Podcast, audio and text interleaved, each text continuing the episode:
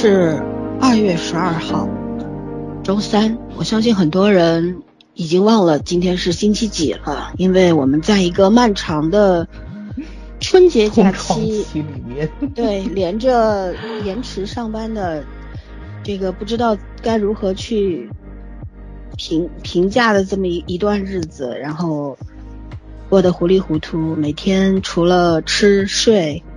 基本上也没有别的什么活动，每一个人都被关在家里面，都是因为一场突如其来的疫情。那我们其实关于疫情的话题，我们已经录过两期了，但是就不跟大家讲原因了吧，反正我们都将之作废了。这是第三次录音，希望这一次能够顺顺利利，然后能够让听众们听见我们的心声吧。嗯，今天我们的内容是这样的，我们我呢是下午在工作的期间突然想到了一个一个点子吧，算是，因为我们之前也有聊过关于疫情的自己的一些看法，对人啊也好，对事件也好，对政府也好，但是呢，呃，今天不想重复，所以我们呢我就提议说，我们三个人分别写一封信给自己。给听众啊，给当下也给未来，嗯，我们三个也不知道彼此写了什么。之所以没有叫小鱼呢，是因为小鱼已经开始在家办公了，忙得不得了。对，每天上这个在家里办公比在公司上班还要累。对对，所以我们就不打不打搅他了。然后在这个特殊的时期，我觉得对于我们。我们也好，对我们听众也好，可能都是出生以来第一次这么这么可怕的一次灾情，一次灾难吧。然后每个人其实内心都是嗯没有任何的准备的，突然就压上来了。而且从一开始大家可能没有把它太当回事儿，到现在已经觉得危机四伏了，然后觉得这个病毒无孔不入，有很多人已经濒临精神的崩溃，所以。嗯，今天我们也收集了我们的群友们的一些留言，其中有几位就是在武汉生活的朋友，我相信他们所说的会给大家带来一些新的感受吧。那么我们现在就开始读信啊，我们先请早儿吧。嗯，我先来读一下写给我们的一封信，然后是致所有人。三言两拍开播以来，我们经历过重录四次的水泥大战，也遇到过个人原因的缺席时刻，种种原因都没有改变我们节目的基调和风格。但是新冠疫情应该是最难录的一次主题了，我们这是第三次尝试，心路历程皆皆留在前两期不会公开的音频里，就像其他人不能打开的文件、不对外公开的日志一样，留给未来的我们自己自行回顾。所以这第三次录音呢，森主播提议我们，我这好像就重复刚才老森的话。所以这第三次录音，森主播提议我们写一封信，写给身处疫区的同胞们，写给我们的父老乡亲，写给家人朋友，也写给我们自己。欣然同意之后，我不禁抖了三抖。这四舍五入 就是公开遗书了。你们俩别骂我啊。嗯，所以我就立个口头遗嘱吧。我的书都留给森主播跟孙饕餮两位同志，然后你们两个人自己就地分赃啊，不管分的匀或者是不匀，都别来埋怨我。邮费要到付是吗？那我可以不要。我已经死了，还到付？自己过来挑啊！我们继续。嗯，疫情发生以来，武汉这个词的网络流量非常的可观。可在疫情发生之前呢，我仅把它与热干面连读。作为一个吃货，外卖是没少点过，既好吃又实惠。谁能想到现在超市里剩下的除了狗不理就是武汉热干面呢？我再声明一次啊，我们天津的狗不理太难吃了。嗯嗯，所以在各路武汉加油的呼声中，嗯，我不得已的知道了糊汤粉儿、牛肉面，也了解了复兴村、兰陵路，种草了夜宵和过早，但都不是因为旅行。然后呢，也因为这次疫情，知道了在一片混乱中，有几万的武汉年轻人自发成为志愿者，走上街头，为这个城市的秩序贡献自己的力量。钟南山院士说：“武汉是一座英雄的城市，望疫情过后留给我们的，留给你们的，不仅仅是苦难和痛苦的记忆，还有所有奔走在一线的前方、后方和网络上帮助过武汉的那些勇士和义士的壮举。”虽然默默庆幸自己的身边至交好友还没有奔赴武汉的，但是很多位朋友都已经奋战在各个城市的一线，每天除了不痛不痒的对他们说一句注意防护，再也没有更实质性的帮助了。所以我只能安静的待在家里隔离，不上路，应该是我对你们唯一的应援。所以看到瞒报的信息，不隔离扩大传染的案例就。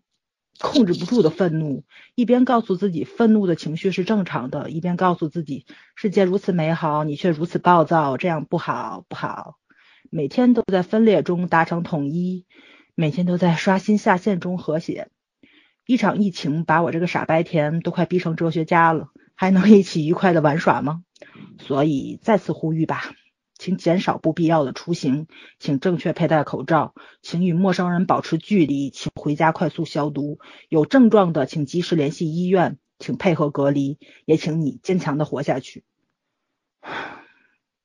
武汉的不幸遭遇给了中国其他城市避免历史重演的机会，所以同一个城市同一种隔离，各种言论甚嚣网上，所以大家冷静一下。可以把可以把它当做一个反思的契机，分辨是非对错，或许能够建立新的正义的社会关系，也说不定啊！不回避问题，不压抑情绪，不自我安慰，不恐惧未知，不对人性失望，也不对困境绝望。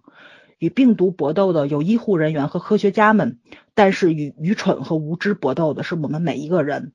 希望没有逃兵，也没有沉默的大多数，我们人人都会成为英雄。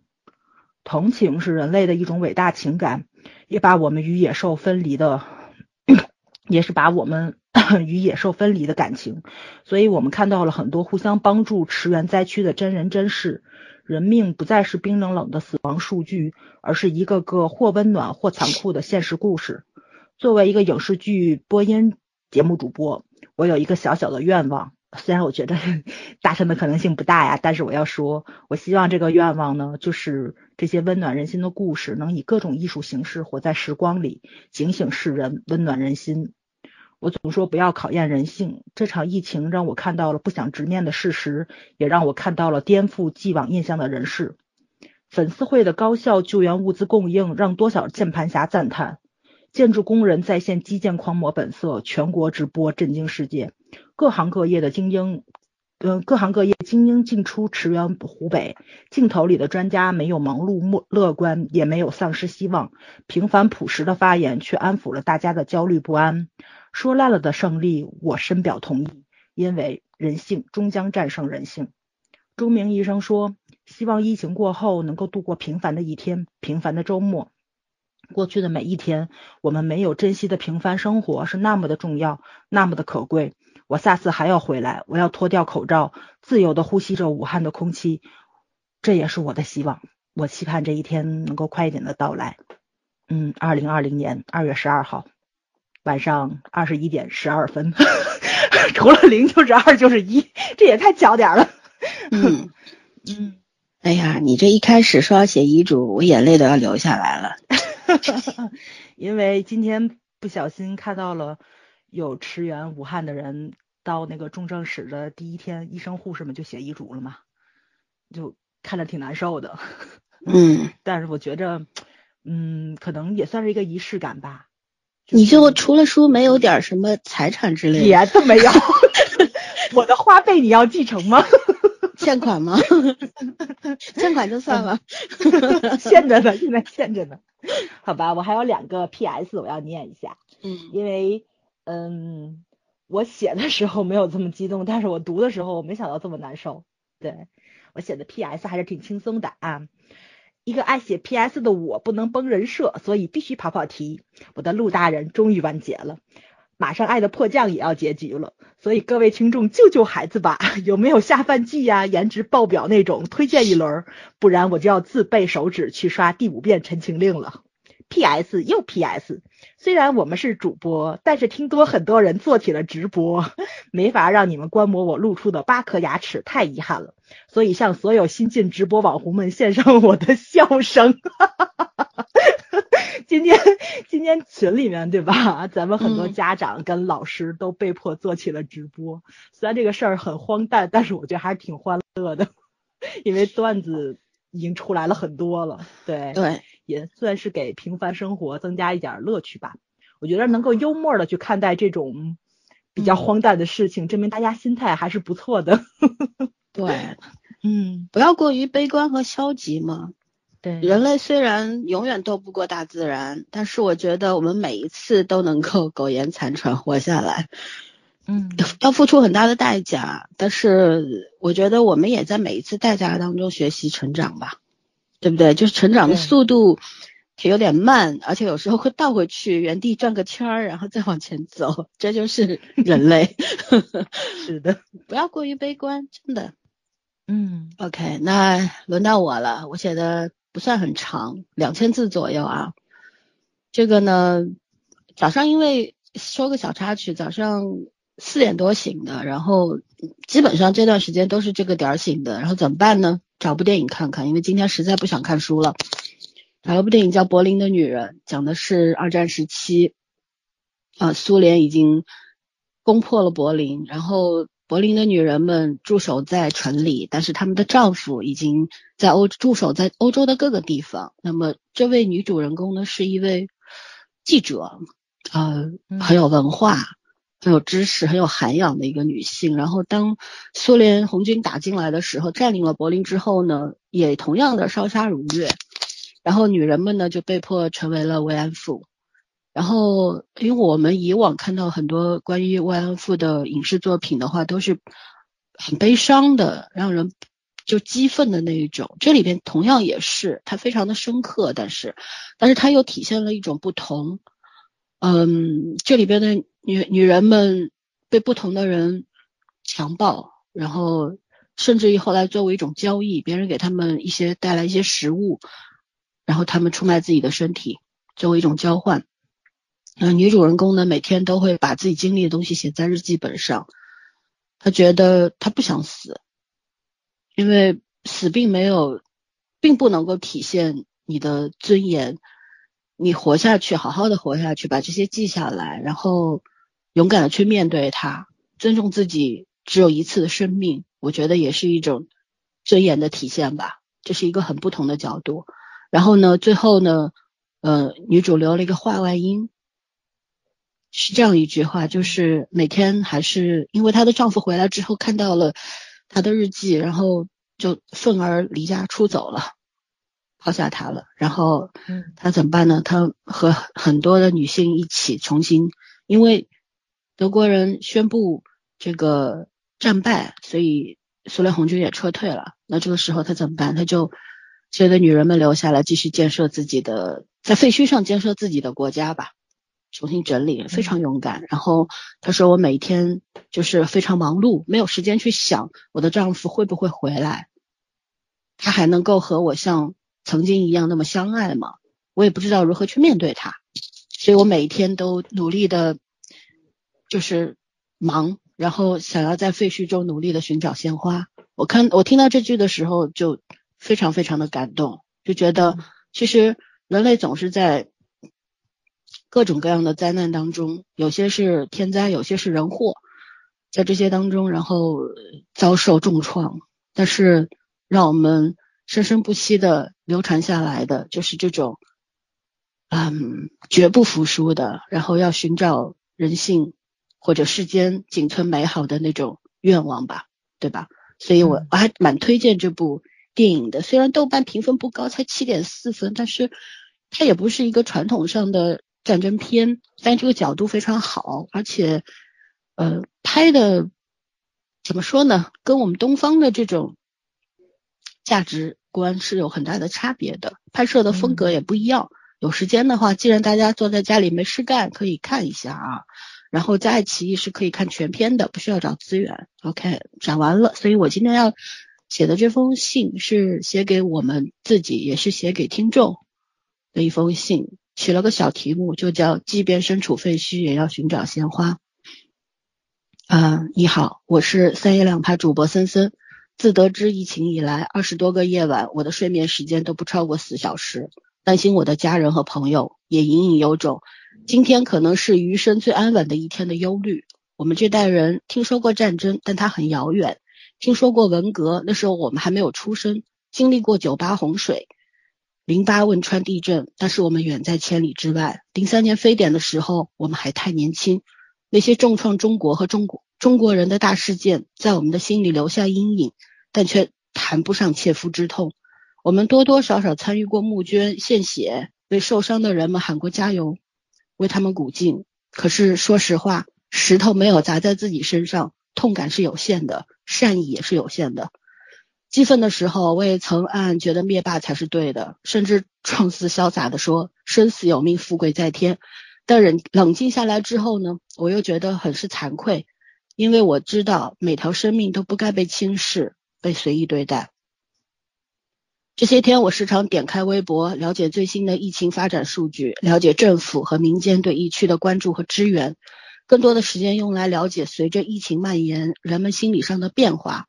我是做心理工作的，很清楚病毒侵袭之下的恐慌、无助、绝望会如何改变我们。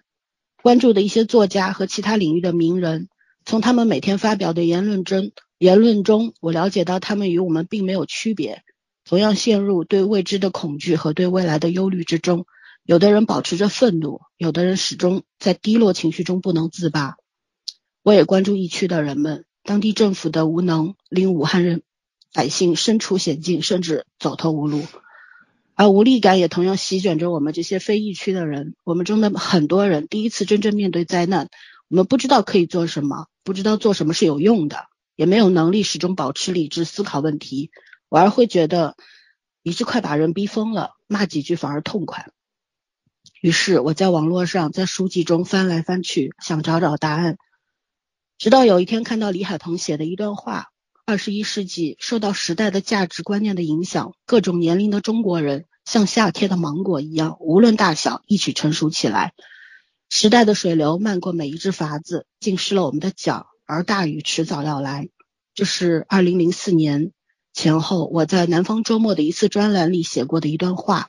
很多年过去了，就在此时此刻，大雨已经来了，不是吗？奇怪的是，我并不太关心这个，这巨变，这怦然巨响。它将造成什么伤害？将冲击什么？又将扭转什么？它只是历史，一种永远流逝又永远流逝不完的东西。在看这段话的时候，我只是对自己不再年轻这个事实感到轻轻的遗憾。忽然我就平静了。之后，我尝试触摸内心波动的情绪，克制偶尔生出的戾气，慢慢的重新找到属于我的节奏，反复告诫自己。在困顿中，不要急急于求证。又有一天读到另一段话：抛开国家主义的宏大叙事，这些朴素而坚韧的社会原子相互凝聚形成的精气神儿，是中国最值得我们骄傲的地方。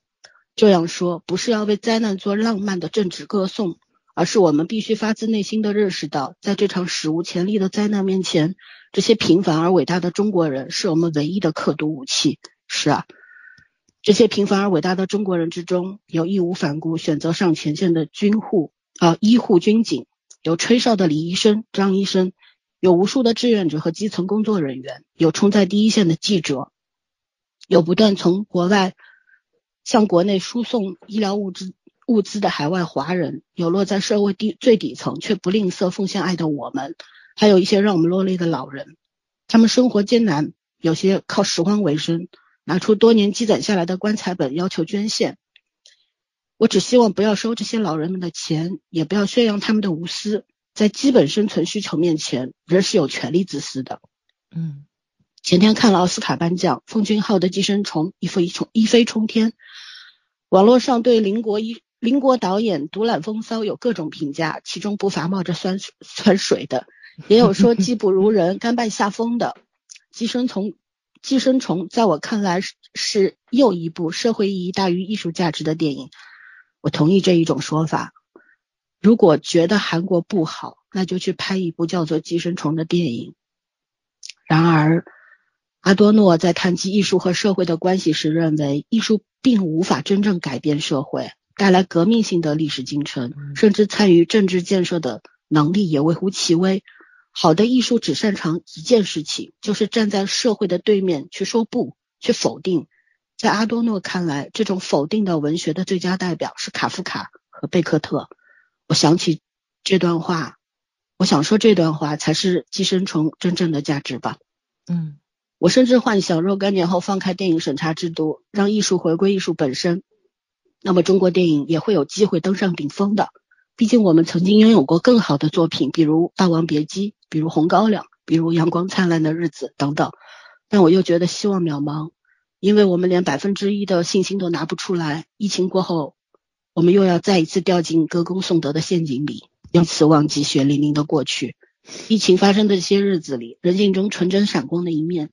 和阴暗龌龊的另一面都很难隐藏，有些灰暗的东西正在被剥落，又异常迅速的以另一种方式出现。相对的，人性在困境中又一次绽放出神性来。但我们需要警惕，当我们称呼摁下红手印去往疫区的医护们为英雄时，别忘了他们不是神，而是与我们相同的凡人。我们没有资格在一场不知是人天灾还是人祸的经历中，将他们强行捆绑在神坛上。那样不公平，朋友们，此时此刻我们无疑都是茫然无措的。禁足让我们明白，整日里吃吃喝喝、无所事事并不快乐。往日我们经常抱怨这个那个，对生活有诸多不满。谁能想到灾难就这么轻巧的落在每个人头上了呢？它落下来的时候无声无息，却压得我们喘不过气来。病毒是无形的，它以什么样的速度蔓延着？从数据上并不能找到准确的答案。然而，信或不信，从来都是选择。我的父亲也与我谈论过这个问题。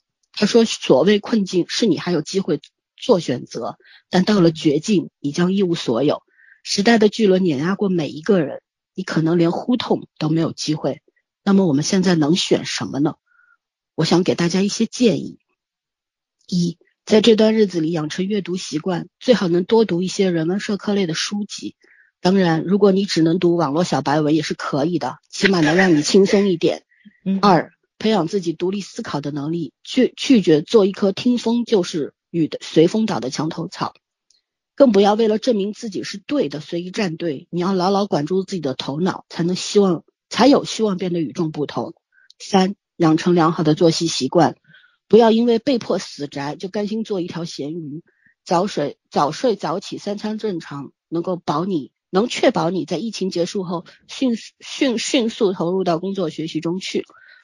四、培养一些兴趣，有趣且博学的人在任何时期都显得更都显得更有价值。五、学会控制负能量，尝试分解消化不良情绪。假如自己做不到，要及时寻求外界帮助，不要做逃兵。毕竟人类唯一逃出升天的方式只有死亡。六。培养更好的耐心和理解能力。我们可以辩论甚至争论，但如果只是为了赢对方，那不如闭上嘴巴。嗯，疫情过后，我们还要继续活着。同样的困境面前，为何有些人倒下爬不起来，有些人却能抓住机会证明自己的价值呢？很少有人能过上一生平安顺遂、无灾无病的生活，大多数人都是不幸的。可总有人跑得更快，爬得更高，是因为他们不仅有运气。还随时做好准备。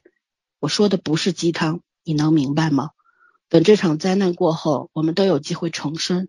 你如何理解这两个字，是摆在面前的一个很好的问题。去想想答案吧。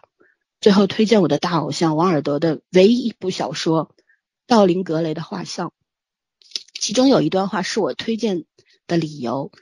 你拥有青春的时候，就要感受它，不要虚正你的黄金时代，不要去倾听枯燥乏味的东西，不要设法挽留无望的失败，不要把你的生命献给无知、平庸和低俗，这些都是我们时代病态的目标、虚假的理想。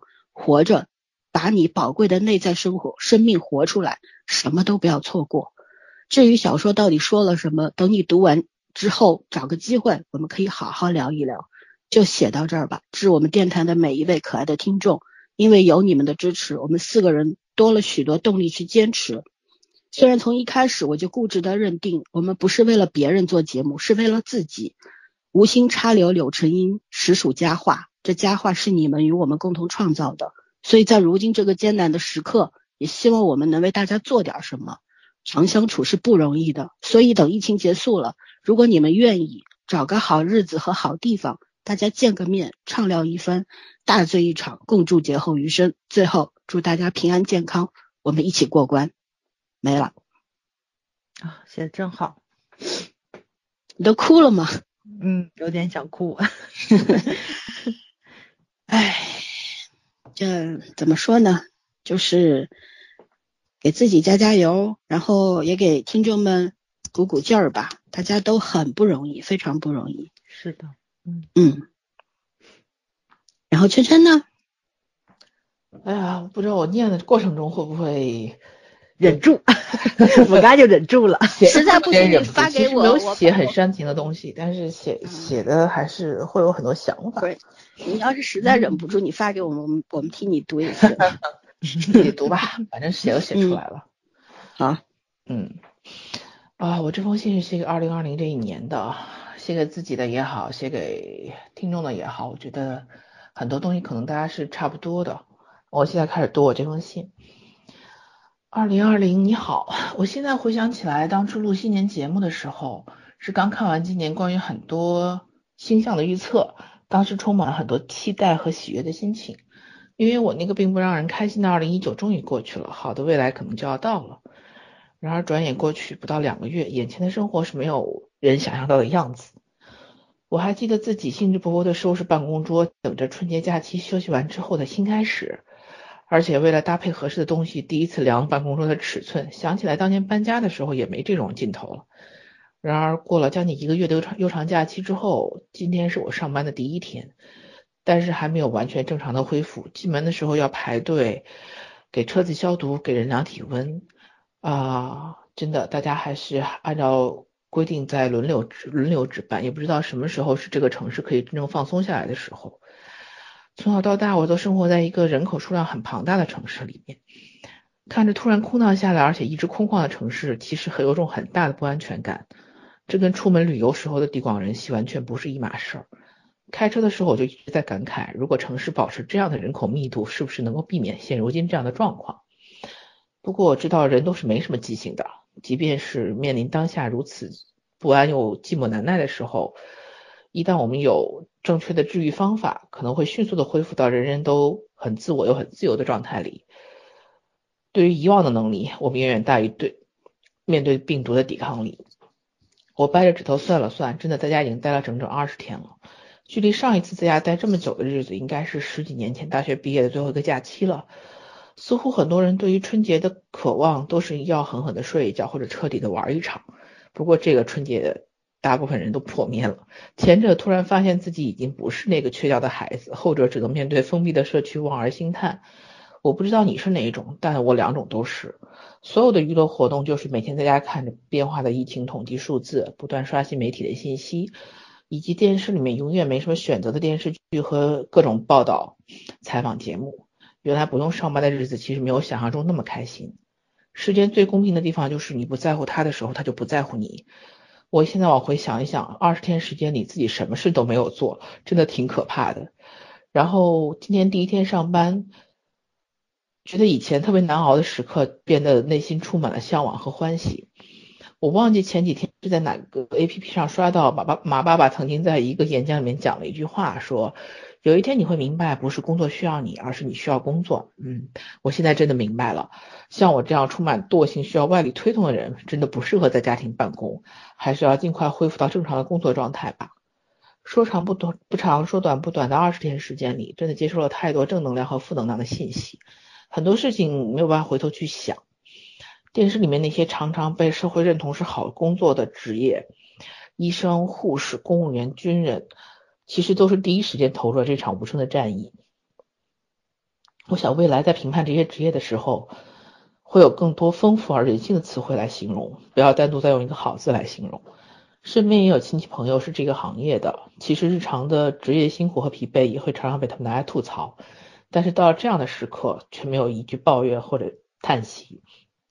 而我们作为普通人，除了为他们祝福之外，也没有任何能够帮助的地方。人生活的久一点，就会知道，真的是没有人生是容易的，也没有谁真的是值得羡慕的。过完自己的这一生，其实就很不容易了。对于这场还没有结束的战役，人性里的光辉和伟大，懦弱和卑鄙，都被不断的刷新出极限，让我觉得自己对这个世界的认认识还是太过于单薄和脆弱。平凡的人最伟大，而伟大这个词也不应该在这个时候被绑架。不管是医生还是病患，治愈和被治愈都是相互的。或许生死有命，但是实践证明我们还是能够走出困境，只是期待代价要小一点，再小一点。经历了 SARS 之后的我们，又经历了新冠肺炎。十七年过去之后，不知道下一个轮回在哪里。其实技术手段已经不断在更新了，然而病毒的进化也同样让人无法回避。作为一个普通的人，我只希望，如果和困境斗争是人人类的宿命，那下一次起码我们也可以少付出一点生命的代价，除了长知识，也要长记性。前几天我们在录节目的时候，嗯，这是第 N 加一次录制了，希望这一次录制是成功和顺利的。森森还在说这种异异地同步录音的劣势，但此时此刻是我们的优势，因为不会被地域条件所限制，所以没有任何一件事只是有单面的，甚至于不止两面。当然，我个人来说，没有因为大块的时间就能顺利的把我的书单搞定。这是很遗憾的一件事情，但是还好呢，没有停止刷剧。虽然说美其名曰是为了节目内节目内容，但是也有时间去发现一些做节目之外的美，看到了很多意外的让人觉得不错的国剧，了解到了我以为并不好奇的历史，而且顺便捡起来了很久不动的毛笔。生活的节奏慢下来的时候，虽然被迫圈在家里的日子很容易无聊，但是慢慢的开始能够体会到一些已经被无视很久的美好。因为职业的关系，在在在待命上班的日子里面，需要定期的汇报一些业务要求，同时也要接受远程的一些视频培训。我再次深深的感受到这个时代的技术革新。我记得去年底的时候，大家都在讨论直播时代以来，短视频是下一个风口，所有的平台都在匆忙布局直播。但是没想到今年的第一个风口竟然是口罩，第一个爆款直播是网课。人算永 远没办法超过天算，即便已经是无所不在的大数据时代，依然有很多无法掌握的空白。我曾经觉得这是好事儿，起码我们还有一点点自由和隐私。但是面对如今湖北和武汉的现状的时候，又觉得是不是如果可以早一点布局，早一点完善这些数据和平台，我们的效率就可以再提高一点，而真相可以来的更早一些。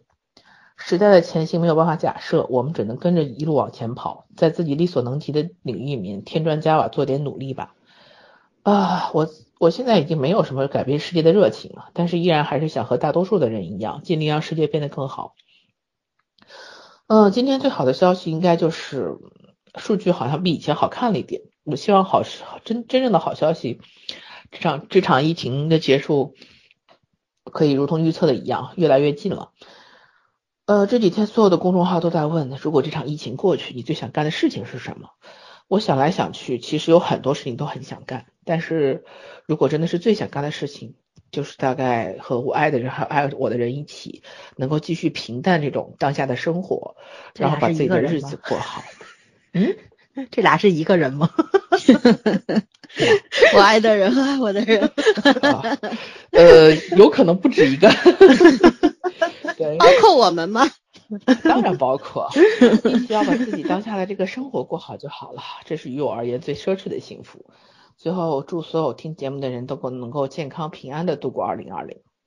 嗯嗯嗯，都写的很很好。我觉得今天是就是下午三点多我们临时想到的，然后就匆忙的写。我当时还在工作，就幸好其实因为我平时都会有记录一些自己想法的。习惯，所以呢，就把它拢吧拢吧，就就就弄出来了。对，就也没有，就反正就是代表自己的一个心声。其实有很多东西没有写出来，不知道如何去表达，真的是的。对我，哎呀，煽情我们三个其实都不是太擅长，说实话。对，不会。然后过于理性，在这个时候又让人讨厌，说实话。对，嗯，所以就还有一些东西在内心，可是可能还没有到。表达的机缘，或者说我们不知道如何去更精确的把它表达出来，所以索性就不写了。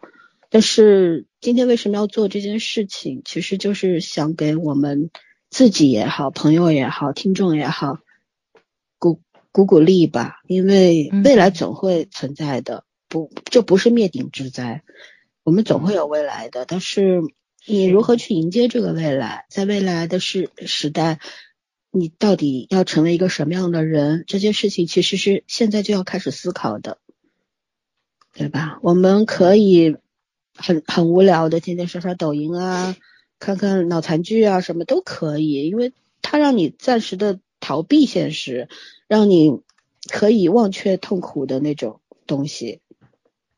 毕竟上微博是会，就是那句话怎么说来着？高科技让我实现了一个梦想，就是千里之外的人能把我气死，对不对？对，但是嗯，我觉得就所以周董那首《千里之外》不怎么管用。对。其实事情都是有很多面的，有负面的，必然会有正面的，对吧？然后我们就像早儿说的，这个上网课也做出了很多段子，是不是？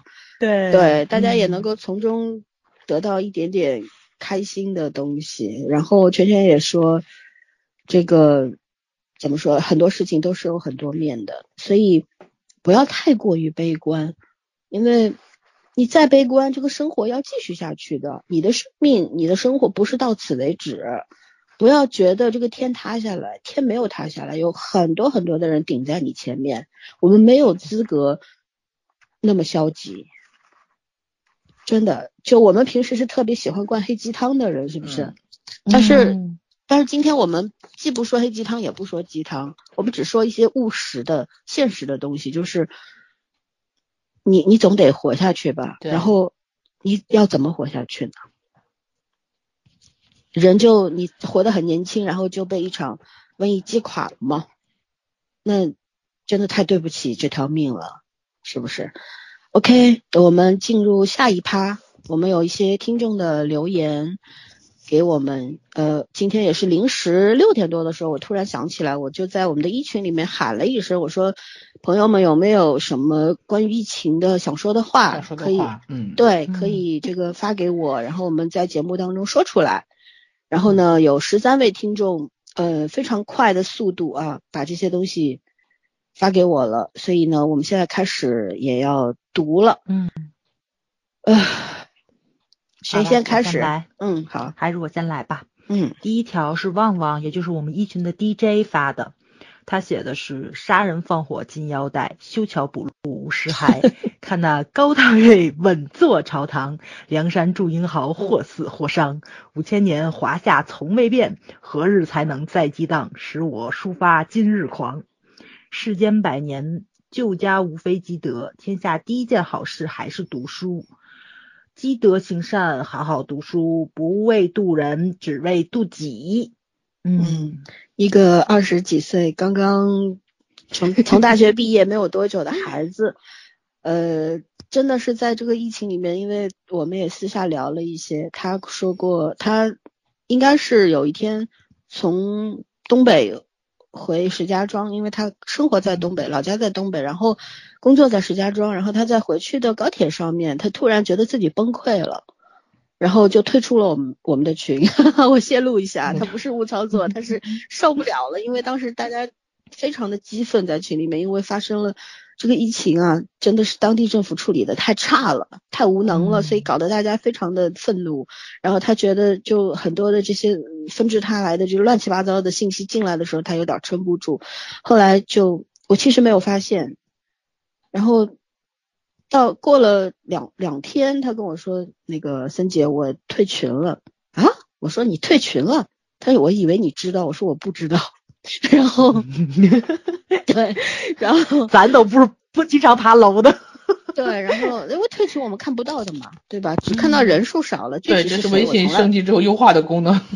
对我从来不关心谁退了，来去自由嘛，这是我们的原则。后来呢，嗯，旺旺就我我我一直在观察他，他有好几个阶段，一开始的时候可能跟大家一样激愤，后来呢就。处于一个比较消极悲观的状态，现在呢又缓过来了。缓过来之后呢，他又回到群里面。我跟他说要正面面对啊，这个东西又逃避不掉的，对不对？然后我觉得他自己也是这么想的，所以他又回群里来了，然后给我们放歌呀，在一块聊聊天儿啊，嗯，很好。其实对于年轻来说也好，对于中年人来说也好，都是一次成长的机会吧。就是所有这个这个疫情对于所有人来说都是公平的，嗯，就你你都有机会活下去，你也可能会死掉。然后活下去的话，你都有机会去思考。所以每个人的心理路程不一样，可是我觉得你越早思考，可能对你的未来越有帮助吧。是虽然孩子这个写的这一小段话充满了杀气哈，嗯，可是后面因为他是这样，我解释一下，他第一段杀人放火金腰带，他这个是二月二号之前的想法，那时候他非常的不开心。呃，二月二号之后，他写的是就是世间数百年，救家无非积德，然后要读书，不为度不为度人，只为度己。我觉得这是一种，这就是一种成长，就是他在慢慢的找到一个自己的一个节奏，一个重心，要好好读书。我觉得读书这件事情真的很有用。对，毕竟人家日本都日月同天了，我们还加油。加油，挺丢人的，说实话。对，我觉得《大明宫华》如果晚一点，晚一个月播的话，肯定特别容易被人记着。因为朱瞻基死最后那句台词，我到现在都记得：“日月风，呃，那个山河江河日月，山河日月仍在。”嗯，对，其实这个东西是我们的老祖宗们写下来的，可是到我们这代人手里面却忘得干干净净。嗯。啊，只剩了最这个最这这个怎么说呢？最直白的那种表达方式，然后也是最谁说的？还有阿拉伯的阿拉伯那个不是很多英文的这种拉丁，他们说什么拉丁语的缩写，就全部是用字母一两个字母缩缩一句话出来，也看不懂。对于我们来说啊，对，对我们来说看不懂，这是九零后、零零后的小朋友们的创作。对。其实我们也有很多好的综艺，什么诗词比赛啊之类的。对呀。其实就是，但是这个事情事情没有引起全国人民的注意，对吧？大多数人没有文化，这就是事实嘛。所以从现在开始，我们也从这个邻国的提示当中，应该去建立一个新的一个学习的方式，能不能把我们优秀的文化给捡起来，对不对？别以后一张嘴，我操！而是能够一句“我操”走天下，对，好歹对吧？看见美丽的山啊、壮阔的海的时候，你能够表达，是不是？啊，加油，加油！我们现在的已经是把骂人的情绪和赞叹的情绪用一个词代表了。反正啊，反正咱们群里面的人肯定有一句诗是记得最清楚的：“商女不知亡国恨。”反正我们三个是记得很清。对。已经这个梗已经过不去了，现在。那个啥，圈圈来第二段啊，这是我们大保健同学写的哈。冬日漫长而艰辛，万物蛰伏于土地，而人生亦然。但要坚信，寒冬再久，春暖终有花开。艰辛倍长，云散总能日来。哎，这话要是平时的话，我都我我我真的是。太正能量，对，太正能量了。但是写在这个时候，我觉得还是要有一点这样的想法的。嗯，对对，嗯，大保健也很辛苦，因为他是公务员，然后呃，大年三十儿晚上回家的吧，我记得没错。然后初二就被召回了，回天津了。然后没想到回去几个小时之后呢，因为他是 这个返京人员，所以又要隔离，让他在家对隔离十四天，他也。非常焦虑，然后因为很多工作要去做，然后自己帮不上忙也很焦虑，经常在群里面，呃，也不忘了给大家鼓鼓劲儿什么的，就真的是一个很好的孩子。然后他他前两天他说我们他们没有口罩，一一周只发一个口罩，然后他的头太大，戴了一会儿那个口罩的绳就给崩断了。我当时我连差不多，又很又想笑又想又想 不知道说什么，你知道吗？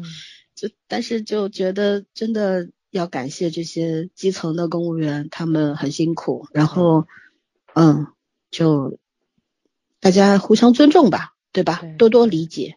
嗯，好，那嗯，你说，因为我是天津的嘛，所以他们基层人员有多辛苦，我是比较清楚的。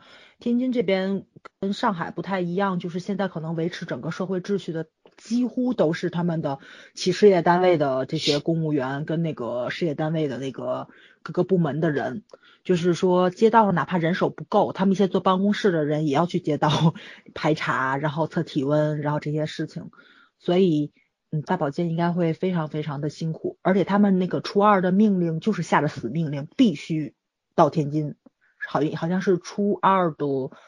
呃，说的是初二的晚上十二点嘛，就必须都得集合，每个人都得报备。所以天津市政府这一次，我觉着就决断力上多多少少还是挺让人刮目相看的。对，嗯，非常快的就把这个所有的就是能用的人力资源，他们都整合到一起去了。所以到现在为止，天津这边可能还没有怎么动用那个志愿者。我我我我是这么那个什么，因为我还没有 将我还没有接触到志愿者的一些事情，对，嗯。嗯嗯，对，反正大家都很辛苦啊，在家里憋着辛苦，在外面奔波的辛苦更辛苦，对，不仅精神上、肉体上都有双重的压力，然后因为呃没有很好的防护的用具，所以他们可能只能戴一个非常简单的普通口罩。然后要一直在人群当中，然后去，嗯嗯，也很危险，所以希望大保健和所有奋战在一线的我们的听众朋友们要保护好自己，啊，嗯。嗯，那我来念第三位朋友，这是一个小姑娘，叫初啊，初中的那个初，但是。肯定不是初中的意思啊，就是初，然后该吃吃，该喝喝，遇事别往心里搁。等疫情过去，我们一起喝啤酒啊，大家都好好的，爱心。对，嗯，对，说的都是大白话，但是很实在，是心里话。嗯，对，跟我想法一样嘛。疫情过去了，大家聚一聚嘛，吃吃喝喝，聊一聊，报复性消费。聊一聊，你叫报复性吃喝，我以为他要报复性减肥呢，训练啊，运动。这种这种违反人性的事情不符合早的习惯。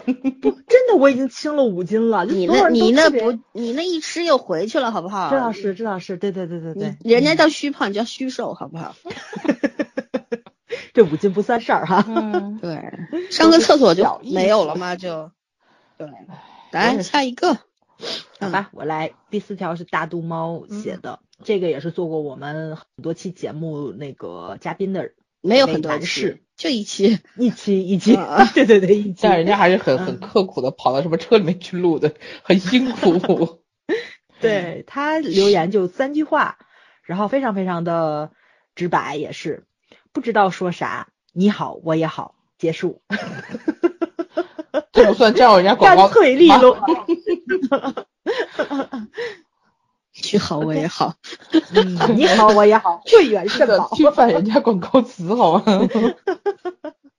对，来下一条。下一条是我们涛涛同学写的。特殊的一个春节，忽如其来的疫情留下了太多的感动和思考。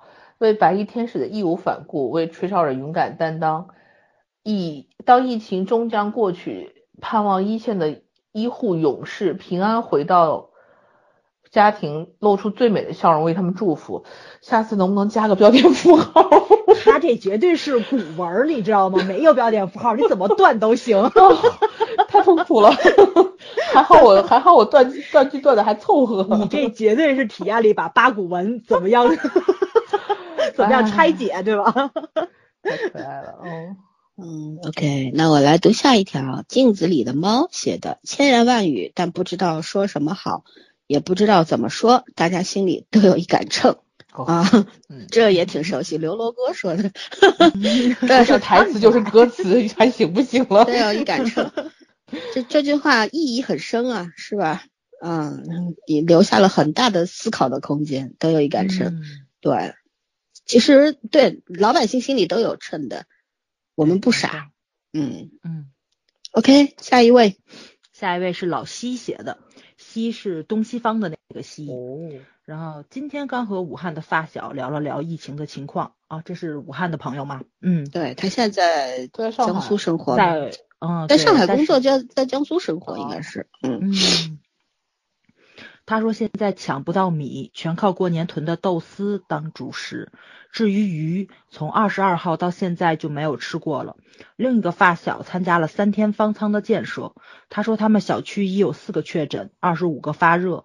我弟弟呢，二十一号从武汉自驾去神农架，二十三号果断赶回了武汉，要不然很有可能因为住在高速上上热搜。嗯，要说疫情对湖北的正面影响，大概是让很多人知道，原来湖北除了武汉还有那么多城市，还在一定的程度上推推广了武汉话。负面影响呢，就像发小说的，这次武汉真是在全国人民面前全方位掉底子了（括弧丢脸）。不管怎样，现在最大的希望就是早日驱散阴霾，云开月明。嗯嗯，非常美好的祝愿，也。确实对，因为他的应该还有家人在武汉嘛，武汉，对，所以他的心情跟我们还是不一样的。是的，嗯，是的，嗯，就希望早日结束吧，太折磨人了。对，好，下一位。呃，这个是张小阳阳写的，这十几天在悲情、恐慌、愤怒、无奈、困惑和温暖中不停切换。感觉自己什么都想说，但也不晓得说什么。想骂那些不靠谱的人，转念想到很多人都是突发事件裹挟下的无力个体，就骂不出来。想要夸冲在前线和勇敢直言的人，但觉得自己常用在单位各类教各类材料里的话来赞美他们，太过苍白敷衍，所以就送祝福吧。祝各位主播和群里的朋友。在以后没有疫情的日子里，去想去的地方尽情玩，去见相去相见见相见的朋友任意耍，吃想吃的东西吃到撑，记住自己想要记住的事，忘掉自己想要忘掉的，看看到过阴暗肮脏的角落，依然能够爱这个魔幻的世界。嗯嗯，是的，对，我们会的，嗯，开心的活着，嗯嗯，这一辈子。干嘛要被不开心的事纠缠呢？是不是？对对，都我们都这都是生死之交了。经过这一次，对不对？大家也都是遭过难的人了。这个真的是五五十对五十的几率啊！说实话，没错。劫后余生一定要耍一耍。呃，就是要很多事要想开点儿，嗯，是吧？以前可能很多事情只是在口头上想开点儿。现在是在心理上想开了。现在真的要去学会在心里边去想开点，乐观一点。就是我作为一个心理工作者，我必须要对大家说的是，就是肉体上的病，嗯，也许是能够看好的，但是心理上出了问题是看不好的。嗯，对一个乐观的人，他的运气会比较好，真的。嗯，的，嗯。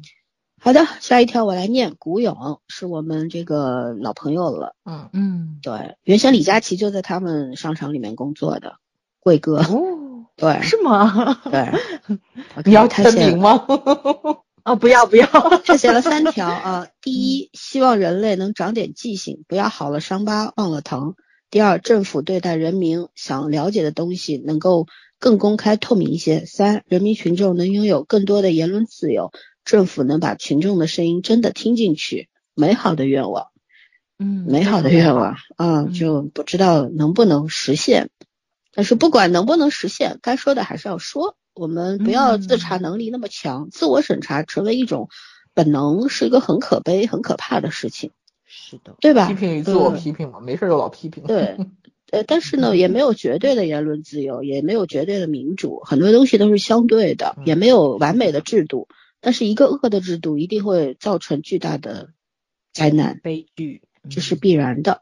所以，我也我也希望我们的这个很多的官员能够在这个国难面前学会一些什么，嗯，不要过于傲慢，因为你也是从群众中来的，你也属于人民，是不是？然后，对。也希望臃肿的体制能够在这一次疫情之后能简化，呃，最起码简化流程，是不是？那你也可以减少一些不必要的人员，那也为国家这个节约粮食、节约资金嘛，对不对？让有用的人爬上去，然后让无用的人滚蛋。对，好，OK，下一条。下一条是我们老朋友小太阳写的，这个假期好长啊。其实对于经历过非典的我们来说，恐慌倒是其次。年前主要的疲惫大概都来自于和长辈抗争，好在抗争胜利了。年后终于开始大面积播报疫情新闻，身边的人意识陡然上升了一个高度。果然还是得官媒发话才有用。接下来的日子，或许大家都一样，歌舞升平和人间炼狱循环往复。我们身处其中，努力去分辨些什么，努力去做点什么。有些事儿其实我们都明白，可是明白也没有用。说实话，我第一次感受到了舆论监督在起作用，并为此欣喜。然后又发现这个有用在慢慢趋于平缓。往好一点的方向想吧，或许这是一个好的开始，一点点火苗也好。网络上或者身边每天都有太多信息，好的、坏的。有各省市和军队驰援武汉，有基层志愿者的自救，也有暴露出的问题和很多人站在各种立场上的抱怨。好人真好，坏人太坏，剩下的都是普通人，疲于奔命。屏蔽了很多想都想不到的人间疾苦，也屏蔽了很多正能量（加引号的正能量）和自我感动。剩下的除了跟武汉朋友们劝劝平安，大概就是想想能怎么办了吧？能怎么办呢？做好自己的事情吧，比如我现在想疫情过去之后能为上过战场的人做点什么，比如用自己力所能及的方式去践行那一点点理想主义的火苗，比如记住。至于记住的是什么，有太多不能说。节目还是好好过审吧，谢谢你。最后就是致敬吧，致敬所有战斗在一线的医生、志愿者、基层工作人员，致敬做出巨大牺牲的武汉和湖北人民，致敬我们所有做出努力的伟大人民，祝大家平安啊！写的真好，嗯，对，这写的很很走心啊，这段话。嗯，对啊，确实，疫情过去之后，我们能做点什么呢？嗯，我觉得哪怕思想上有个转变。大家反思一下也是有好处的，会的，这个是肯定会的。嗯，其实虽然善忘这件事情是人类的本能吧，但是其实也为什么善忘呢？反思也是，这是一种这个防御机制吧。大家都不愿意把这些不开心的、伤感的事情记在脑子里，但是它永远在我们的这个记忆库里面。其实你遇上事儿的时候，它会被翻出来的。所以你说善忘到底是什么呢？嗯，但是我觉得，我我们人类要学习的就是记住那天李医生去世的消息出来之后，整个朋友圈、微博全都炸了。嗯，我不知道想说什么，我就发了一段话。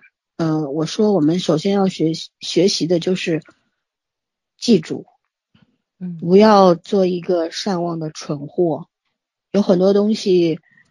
你是必须要去记住的一些人、一些事、一些不好的、一些好的，我们都要记住。我觉得这是开始成长、真正成长的第一步吧，对吧？老师平时我们说成长啊、成长啊，成长它到底是什么呢？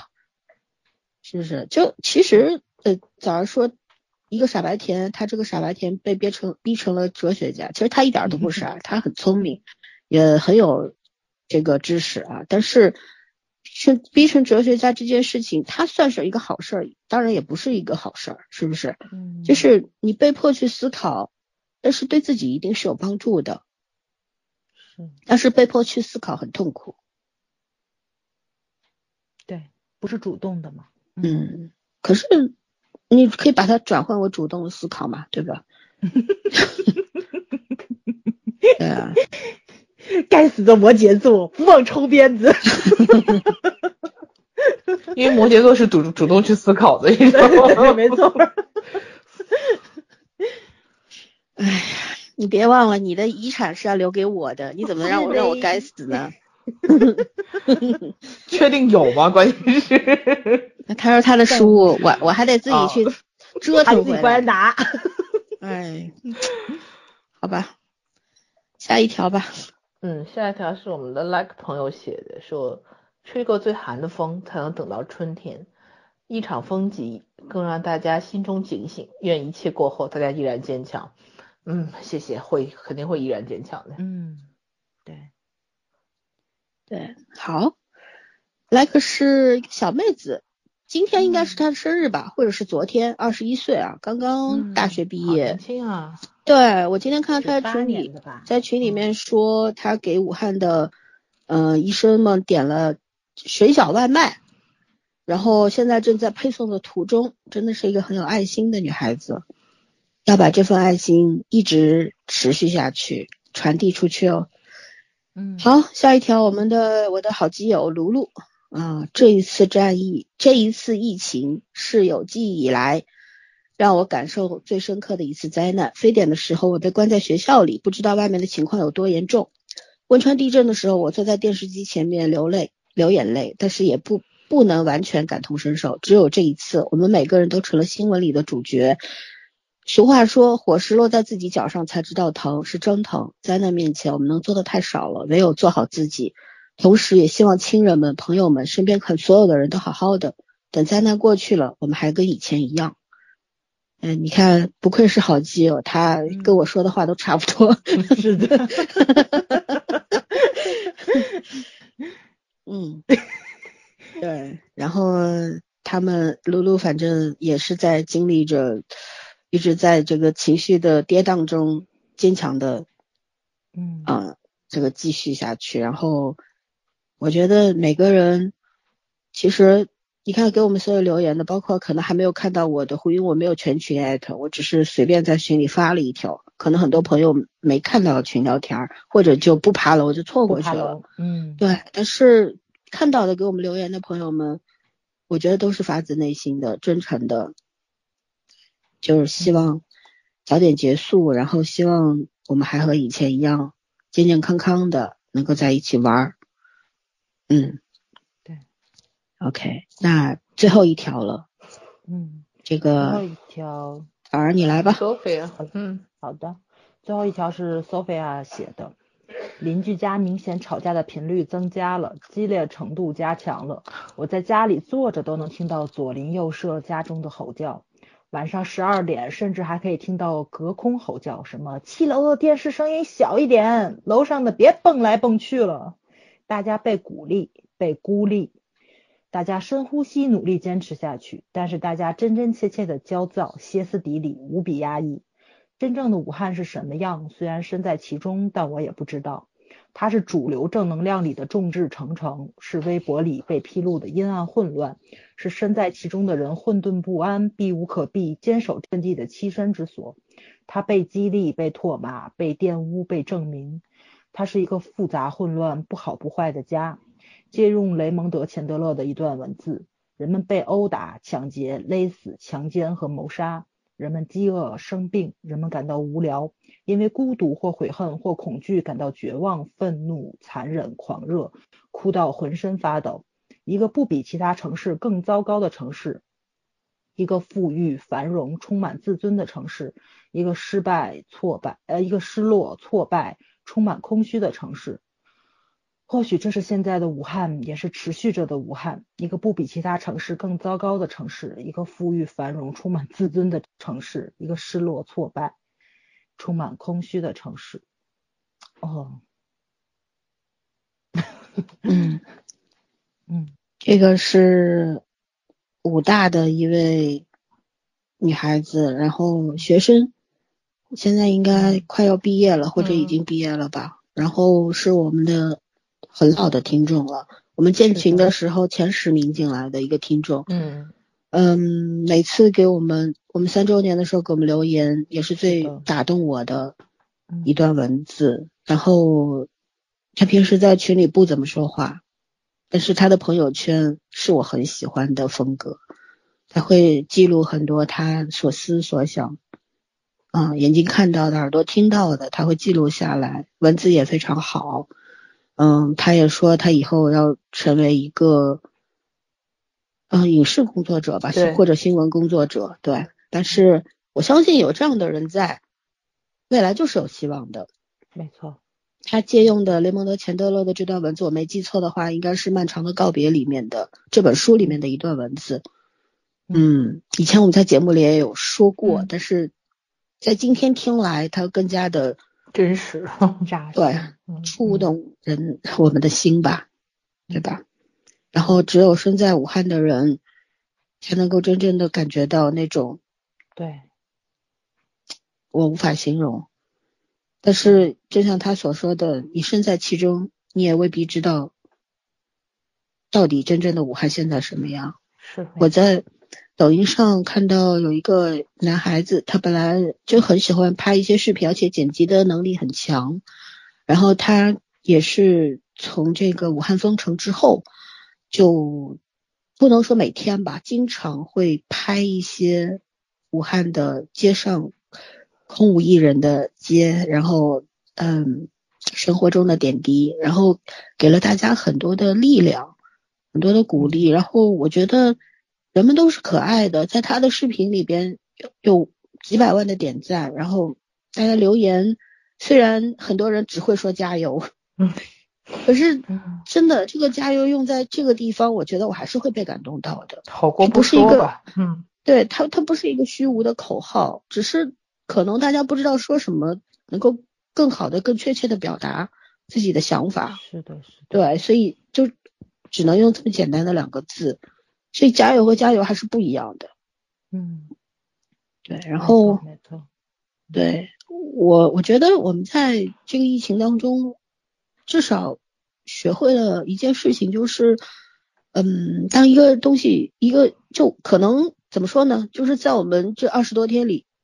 里面我们看到的谣言、谣言和辟谣，是我们前三十多年 前所未见过的规模。对对，那那个数量是非常庞大的，每天都有无数的谣言产生，无数的辟谣。那么，呃，你可能一开始不适应，对吧？大家本来都是人，为什么容易轻信？其实真的不是，不一定是因为蠢，有的时候是因为单纯，就是就很容易去相信网络上一些东西。你比方说一些老年人，他现在。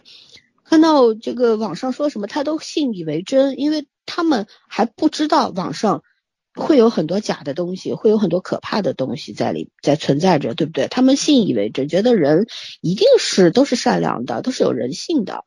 但是生而为人未必有人性，而且还有半句话就是人性当中也有善有恶，嗯，对吧？所以对，就在网络上出现的很多东西，包括之前。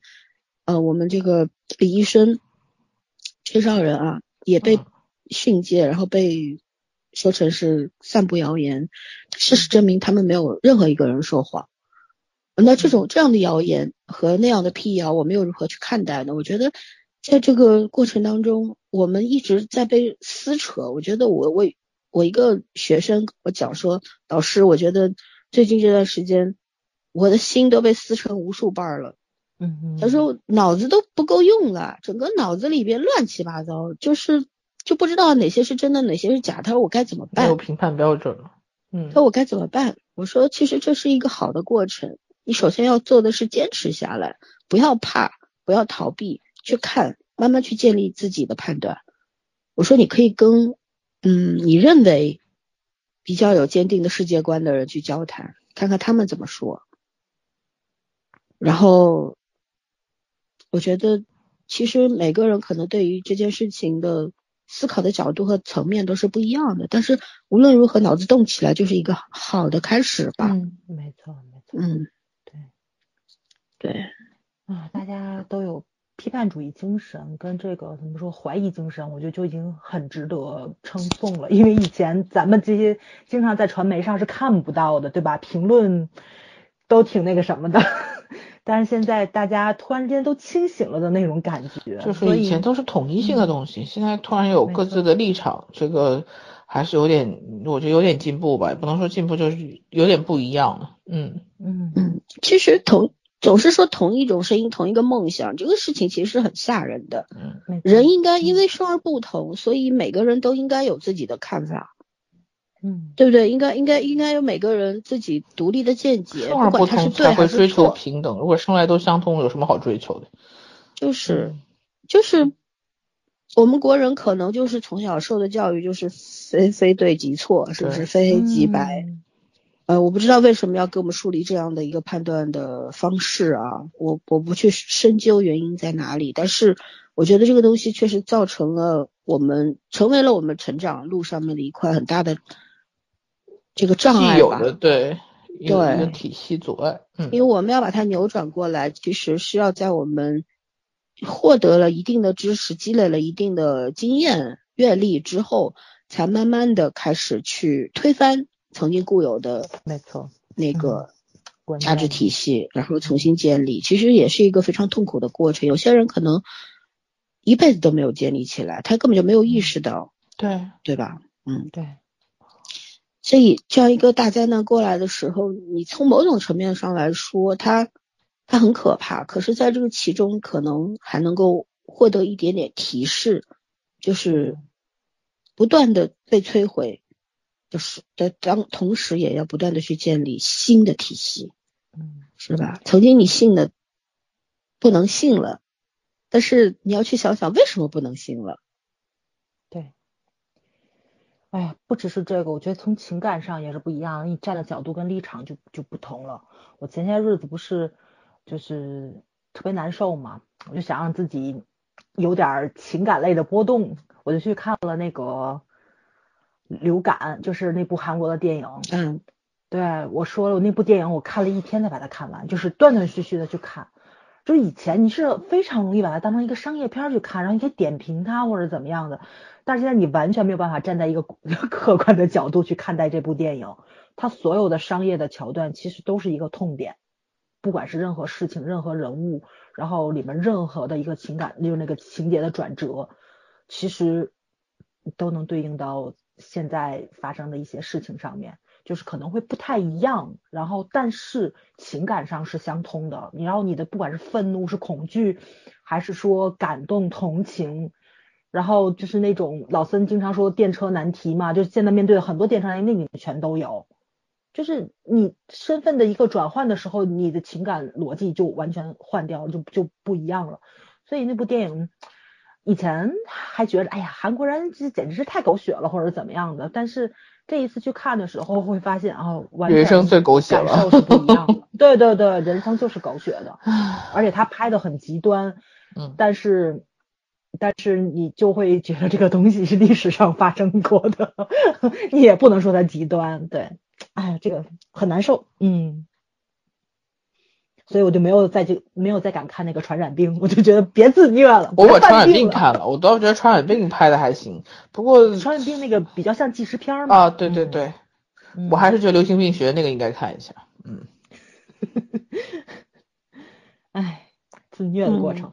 嗯对我刚刚看了一个帖子，在你们聊的时候，就是有个公众号叫“往左中右”，其实这个公众号的作者被封过无数次啊，但他还坚强的活着。解封不容易，对，然后他今天写的帖子叫做“脱口而出的山川异域，风雨同天啊，风月同天啊的日本到底是一个嗯什么样的国家啊？”嗯挺有意思的这个帖子，我点了再看，大家可以回头去这个读一下。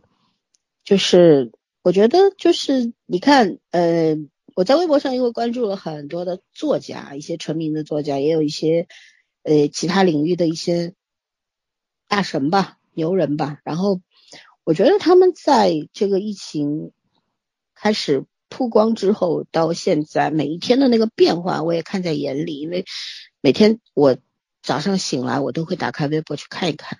我不太会看热搜，因为热搜上没什么好东西，除了正能量就是数据，要不就负能量，是不是？嗯我不看，我就去看那个我关注的这个那些人到底说了什么。嗯，有有些人，有一些有一位作家，就是他有一个阶段他是这样说的：为什么要戴口罩？对吧？我就不戴，戴口罩，强迫老百姓戴口罩，违法的。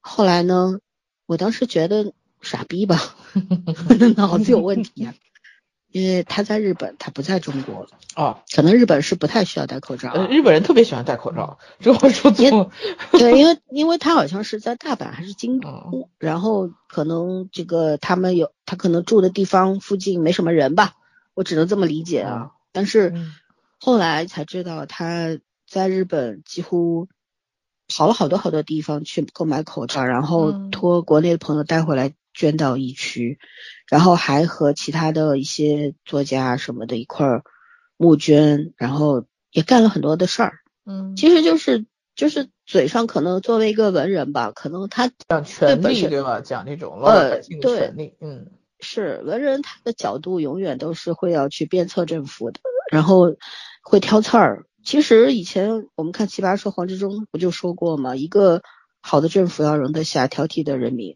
嗯嗯嗯但当时看到他说这个不要戴口罩，为什么要戴的时候，我我其实我的角度，我后来检讨了一下，我觉得我也是有问题的，因为第一时间我就否定了他。嗯那因为他说逼着老百姓戴口罩这件事情违法的，其实这句这句话是重点，可是呢不适应于国内现在的情况，因为不戴的话害人害己，这才是现实。但是大家有一个理解上的偏差，站的立场不一样，所以我当时对他也有很不好的看法。但是后来慢慢的我没有取关他，然后我就每天看他到底在说些什么。嗯，二月六号李医生去世的时候，他写的是就坐在马桶上狂哭，然后喝了好多的酒，就觉得醉过去的话可能会好一点。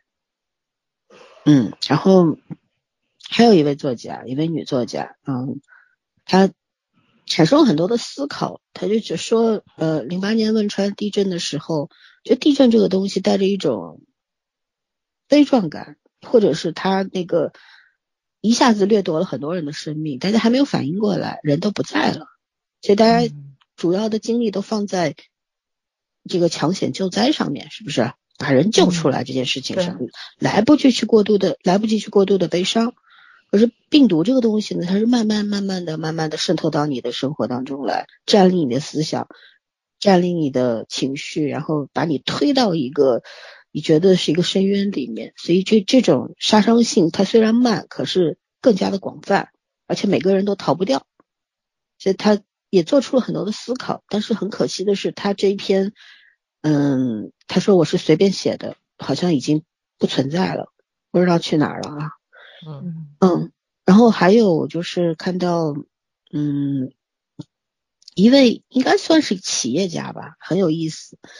呃，本身说话就是一个插科打诨的主播，然后不太正经。其实可能我特别理解这种人，就是他内心其实是很正很正的，可是嘴上就是不饶人那种。对 对对对，但是我我我看也看到了他做了很多很多的事，在这个疫情当中，其实我们身边有很多的人都在奉献，这种奉献是发自内心的，不是你要求的，或者说是为了什么政绩啊，或者是为了别人的一个赞啊去做的，而是真的就是，就像李荣浩那首歌里唱的，我们因为我们是同根，所以我们嗯就一定要做这个事情，因为我们要守护的不仅仅是武汉，守住武汉，守住我们自己，是不是？守不住武汉，大家一起一起玩。其实真的不是说为了别人去做这个事儿，而是为了自己摸着良心去做这个事儿。所以，这就是我们在这个疫情当中时时时常打动我们的、感动我们、让我们泪流满面的一些真实的发生的事情吧。是的，嗯，我就特别希望如果能拍成电影，写成文学作品，写成纪实文学，哪怕说广播里面，对吧？就是以各种艺术形式让大家都看一看。我那样还在想，估计明年那个国剧医疗片的题材又会增加一批。哼哼，哎，我希望我们的国家、我们的政府在这些事情里面也能够能够有所做出一些改变吧。对，真的能做点什么，其实是。嗯对，因为真的怎么说呢，就是就是同一种方式进行的太久了之后，其实呃，大家都会都会陷进一种怪圈里边吧，对吧？对，嗯，其实大家的要求也并不是特别的过分，只是希望各司其职，你做好你的工作，我做好我的工作。我作为一个人民，我听话，我守规矩。然后你作为一个领导阶层，然后你指导我们怎么样去配合你们，我们都会去做的。然后大家希望的只是武汉少死一些人，然后所有的医护人员都能安全的回家。我觉得这个这个愿望其实真的很渺小了，已经真的是很渺小了。啊，但是本身政府和人民，他就存在很多的嗯，立场上这个就会有很多的问题。嗯，对，所以就像你你嗯你和你老板永远不是一个立场一样，有点类似。所以说呃，在关于政府这个问题，我们就不要再讨论下去了。这个东西不是我们要自查或者怎么样，而是我们嗯心里明白，然后要做出改变。有的时候不是等着别人来改变我们，而是我觉得通过这件事情，就是如果说呃舆论的监督是能够起到一些作用的，那么我们要去思考的是舆论监督的分寸感在哪里。没错，嗯。你不能让舆舆论永远去指挥法律，没啊，指挥这个政府做事去干涉，那也不对，嗯，而是要形成一种嗯平衡的关系，就是什么时候可以说，什么时候说什么是有用的，而有些话说了是毫无意义的、过分的，对吧？我们也要去从中去思考这些东西，嗯。嗯，而且我觉得这个疫情，我觉得最大的一个好处，可能就是让大家见识了这叫什么来着？科学观的重要性吧，对吧？嗯，对，我觉得以后科普类的一些书籍可能会卖的相当好，而且比如说儿童绘本啊什么的，我今天还看到就是有那个绘本里面还在说呢，就是有一批有一批绘本就是拿出来了，因为里面有吃野味儿的果子狸，嗯，对，然后说的是这个要不要去改变一些想法，我觉得确实是这样子，因为。咱们以前不做那个读书节目的时候，我不是读过一次序言吗？那个序言其实就是在讲解有一部分书籍，就是随着时代的进步，它有一些思想跟它那个时代性的一些决定是有局限性的。比如说，我当时读那个《哈罗杰历险记》的时候，那个时代的人对保护动物的理解就是把它们抓起来放到动物园里面去。但是现在咱们会知道，就是发生了这么多，比如说海洋公园的那一些。海洋生物伤人事件啊，包括一些什么，咱们都知道要建动物保护区，给他们以自由，还他们以野性，这是对动物的一个保护，而不是把它拘禁起来。所以他那个序言是在讲这些事情。但是呢，他那个故事是很精彩的，他讲的是那个时代的故事，而且科普了很多动物的习性什么的。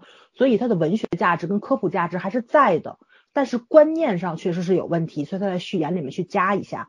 所以说，怎么去合理这些艺术？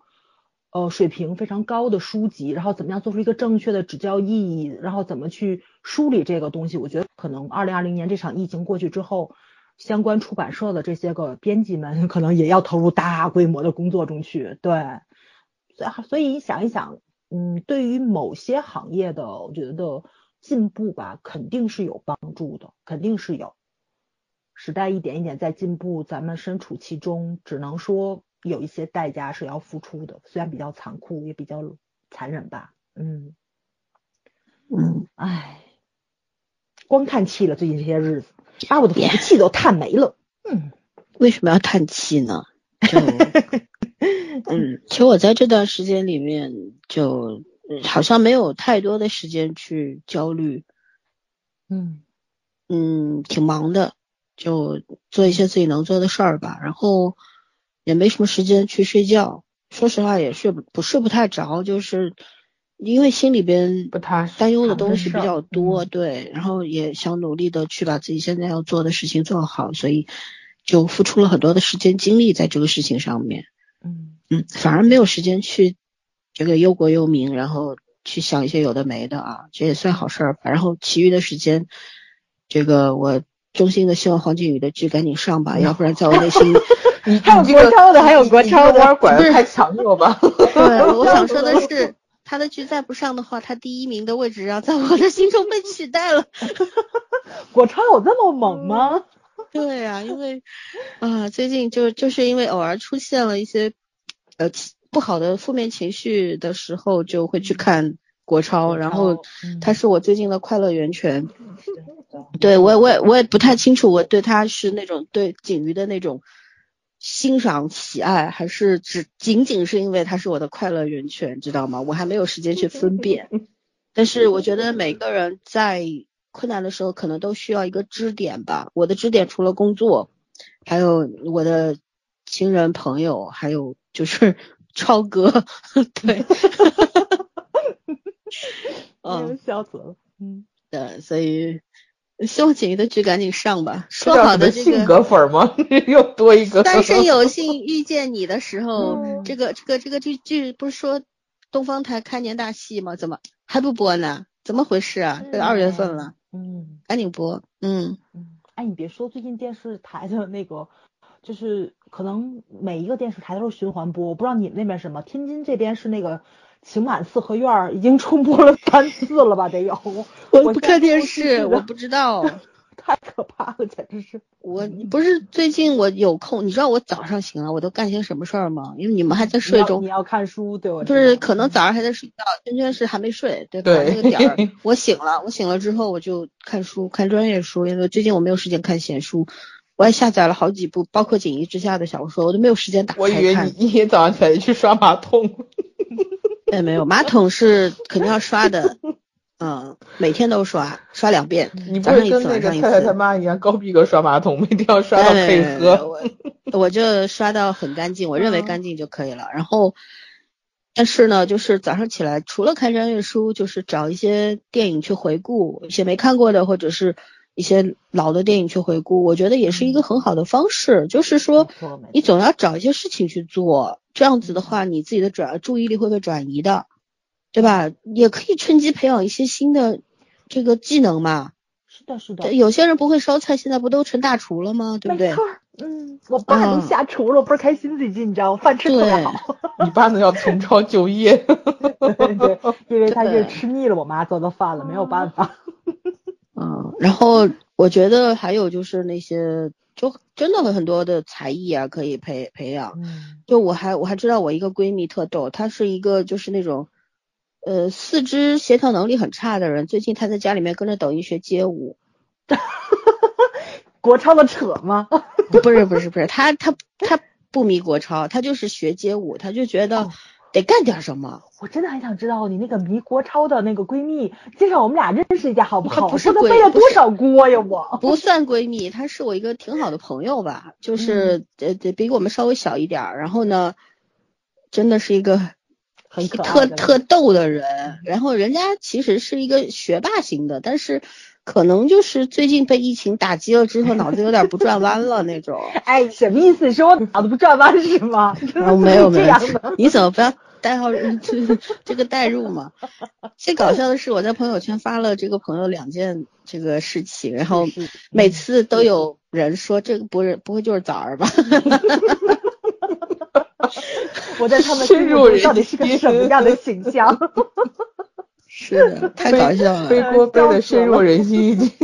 我给大家说说啊，第一次的时候，我说我这个疫情宣布之后，这个大家开始禁足，说我这个女性朋友呢，她说她不会，她要在家里边干些什么事儿呢？这个敷敷脸、跳跳操、烧烧饭，是吧？各种各样，看看书啊，种种花，对，种种花。然后呢，我说你想多了。然后她过了一段时间，我问她这个计划实行的怎么样，她说嗯被你说中了。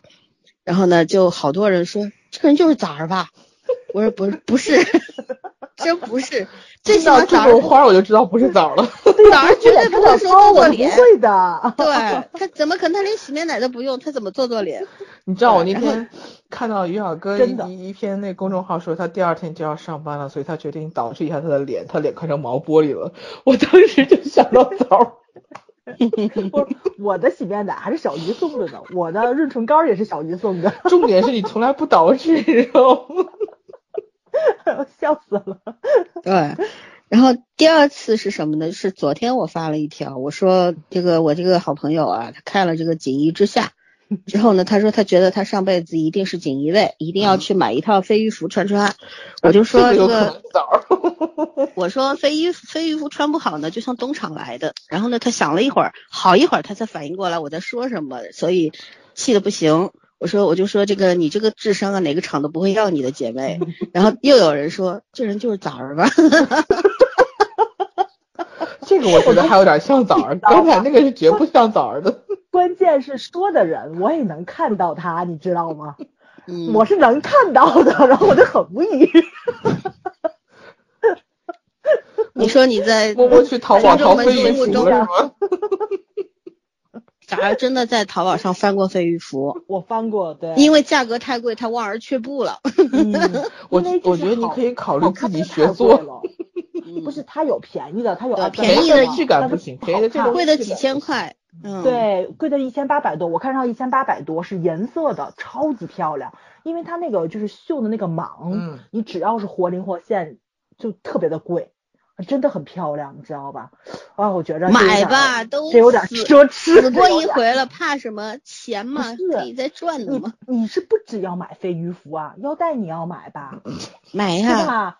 然后不就花点钱吗？不是造靴你要买，不是，你知道造造靴多少钱吗？哇，我算了，我就别提了。我在那儿这个溜了一圈，我觉得这身衣服配也配吧，一会儿一万块钱出去。我感觉你们俩在买爱马仕，光配件得配好几千。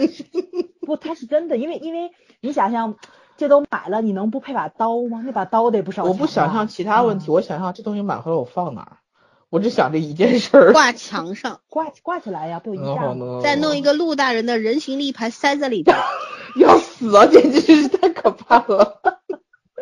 哎呦，这个太吓人了！天呐，我们到底在说什么？我们本来是今天是一期非常严肃的节目，就变成这样。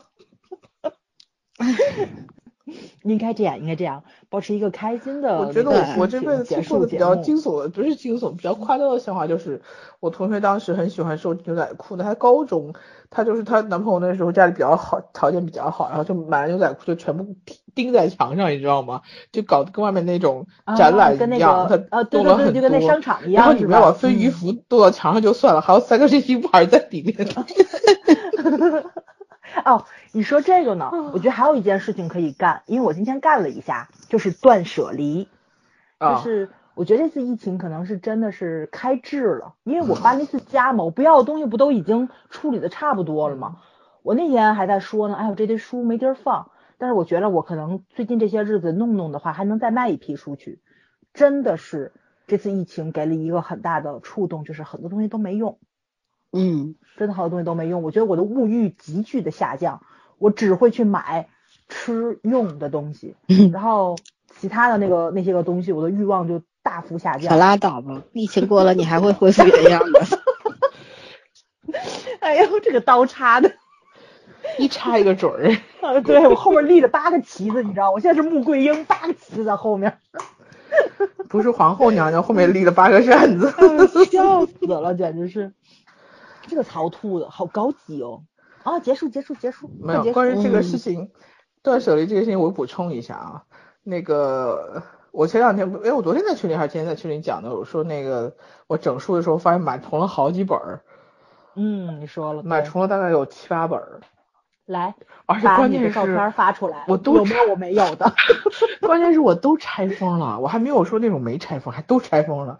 然后我自己拿着书，我就在那，我就在那惆怅，我说这什么时候买的？然后就没办法去多抓鱼上扫，准备等到那个流物流恢复之后给它卖了。然后我前两天也断舍离，这两天是因为水快水逆了吧，还是怎么样？然后我我把我淘宝的购物车，你知道淘宝现在购物车的上限是一百二十个吗？然后我常年维持在一百一十到一百二十之间，你知道吗？然后我那天，嗯啊，我也是啊。然后我那天大晚上噼里啪啦给他控制到三十以内了，然后我特别高兴，一点钟我说快快快快夸我，说弄到一点之内，呃，弄到那个三十以内了。然后这两天又开始往里加加，为了我，我为了把它还控制在三十以内，我花了好几天，花又又花了好多钱。你们的你们就是闲的，知道不？然后然后我今天跟我朋友说，哎呀，然后我说我，他说嗯，他我也断舍离了。他重点是我经常是断完断舍离完之后又塞进去，塞完之后又删了。结果今天我一看他的购物车比我满当多了，我说好吧，我觉得我已经成功断舍离了，你这他是没成功。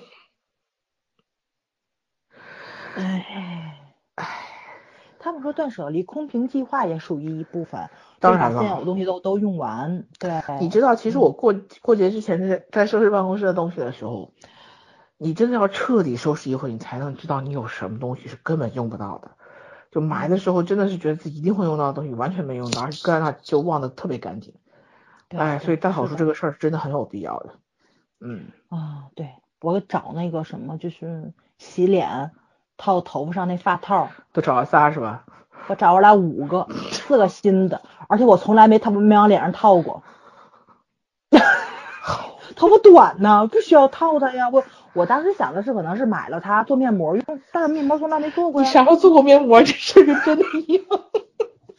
所以我觉得我自己就脑子有毛病，你知道吧？绝对脑子有毛病啊！哎，算了。我今年第一个大 flag 已经把脸打的声响了。我不说我不买口红了吗？然后那天吭哧吭哧买了四个。行了，结束吧，咱们线下吐槽自己，不能让全国人民听咱的笑话。这全国人民听你节目吗？你以为你是春晚吗？你以为你李佳琦吗？我一定要找要找一个听众，他的 ID 叫全国人民，你等着。你自己去注册，这不就完了吗？对对对对，我还自己注册一个。然后你知道那天我一个朋友，我从来不觉得他会是李佳琦的粉丝，然后他现在已经不看电视剧，也不看综艺，只看李佳琦的直播。关键是他跟早一样是个，他比早稍微好一点，就是他还是做一点基础护肤的，然后剩余的东西呢，他就是根本就不用。我说我我也做基础护肤啊，我偶尔抹抹凡士林。人人家是日常抹好吗？但是什么口红什么这一类，他是不研究也不用的。结果那天我问他你买了啥，他说买了小吃，然后还买了一支口红，我都快惊讶死。我说你还买口红？他说对啊，实在是被煽动了。我还是没看过李佳琦的。我我觉得我怕我扛不住，所以我就不看。我我不太喜欢那种，就是也也很难讲。李佳琦其实我我看过他几段，然后他确实是讲的很在重点上，但是不是我喜欢的风格。我这两天被抖音上另外一个人那个有点有点勾到了，是不是骆王宇？骆王宇是谁啊？另外一个美妆博主，特逗。我那个是叫什么灵魂杂货铺。我的天呐！哎呀，哎呀，好的吧，反正我觉得你们不知道扯哪去了，我就再说一个能够培养的，疫情期间能够培养的一个好习惯，哦，就是卫生习惯。就，可能有有些人他平时他不太爱干净，可是通过疫情呢，真的可以去培养一个长期的卫生习惯。啊，这个回家先这个脏衣服要怎么处理？嗯，要勤洗手，对吧？然后吃东西要特别注意，然后在外面特别好的一点是一定要就是说那个吃饭的时候少玩手机。嗯，对，特别脏很严重的。手机每天也要消毒，别忘了大家啊。然后还有就是在外边，如果以前我们国人呐不太注重这个感冒的时候要戴口罩这件事情，还觉得矫情。其实你感冒了真的要戴口罩。因为这个东西你会影响到其他人的，然后，对吧？然后现在要去建立这个习惯。嗯，其实我们小时候看港片的时候，港剧人家从小不就看过吗？很多人也是。我日本人超级爱戴口罩，有没有感冒都戴口罩，简直了。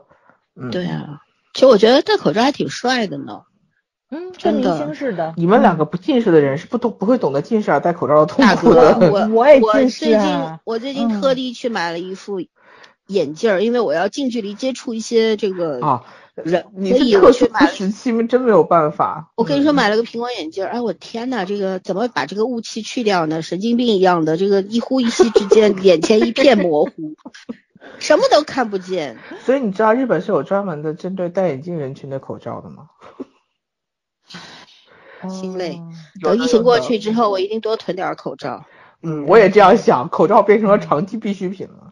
对，而且他们还有这种防止脱妆的口罩，我真的是特别佩服霓虹人民的这方面的服务意识、智慧，嗯，太细节了，细节就就是魔鬼啊，确实是魔鬼，嗯，还有就是很多人都戴口罩嘛，说日本戴的是最舒服的，耳朵也不疼，然后那个脸贴合度也高，嗯，因为真的是需要你，就是而且他们的很多那种包装是可以单手完成操作的，就拆包装啊、撕东西口是可以的。这个真的是绝对是处女座，我跟你说啊，这么矫情，嗯，你这种自黑处女座的行为会被打死的，我跟你讲。哎，我刚还想说老三句话，我还借他说一句什么东西来着？嗯，也是一个卫生习惯的问题啊。嗯，啊，我我要说的是另一个，就是大家也要养成一个习惯，好习惯就是家里边要备急救箱、医药箱。对，就是一些厂用，比方说，呃，OK 绷啊，然后红药水啊，口罩啊，还有一些消毒的消毒水啊，对吧？双氧水之类的。藿香、藿香正气水儿，对，等等一些那个什么的日日常要用到的，因为这个意外它经常会发生，对不对？小磕小碰什么的，你也不可能老去医院，所以说。对，而且流感疫苗这件事情，上一期我们上一期录节目。那个也提到，嗯做，从个体出发也好，从群体出发也好，要怎么做才能够避免付出更惨重的代价呢？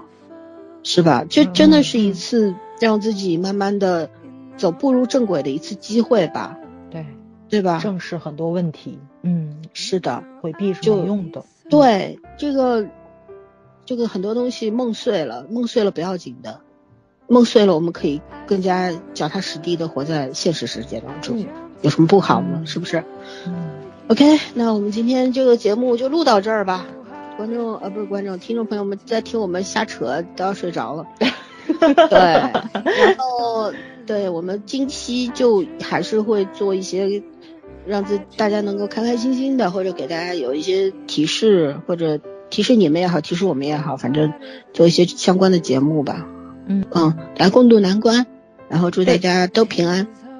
是的，嗯大家都健康。嗯对， ，OK，好晚安。好，晚安。 Your whole skin, oh yeah, your skin and bones turn into something beautiful. And you know, for you I bleed myself dry. For you I bleed myself dry.